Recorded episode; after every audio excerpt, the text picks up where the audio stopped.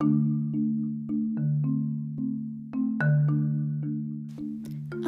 meu nome é Caroline Magalhães, do nono B, e hoje eu irei falar sobre o racismo. Bom, o racismo é um dos principais problemas sociais enfrentados nos séculos 20 e 21, causando diretamente exclusão, desigualdade social e violência. Em nosso país, há 180 homicídios por dia, onde 135 são de pessoas negras. Em Paris, no dia 20 de fevereiro, no ano de 2015, torcedores do Chelsea empurraram um homem negro de um metrô apenas pelo seu tom de pele e disseram frases racistas, como: Somos racistas, somos racistas e gostamos disso.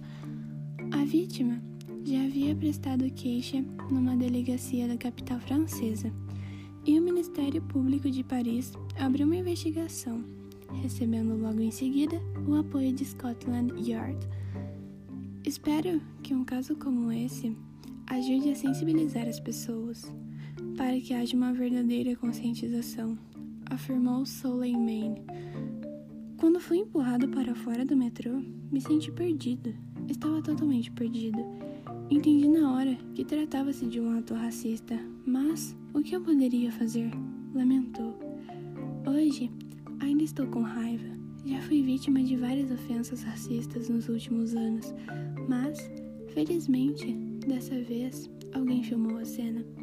Lembrou o pai de família que tem três filhos e mora no distrito de, do subúrbio de Paris.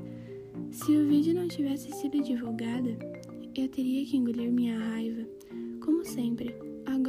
quero que a justiça seja feita, completou. Foi isso e obrigada!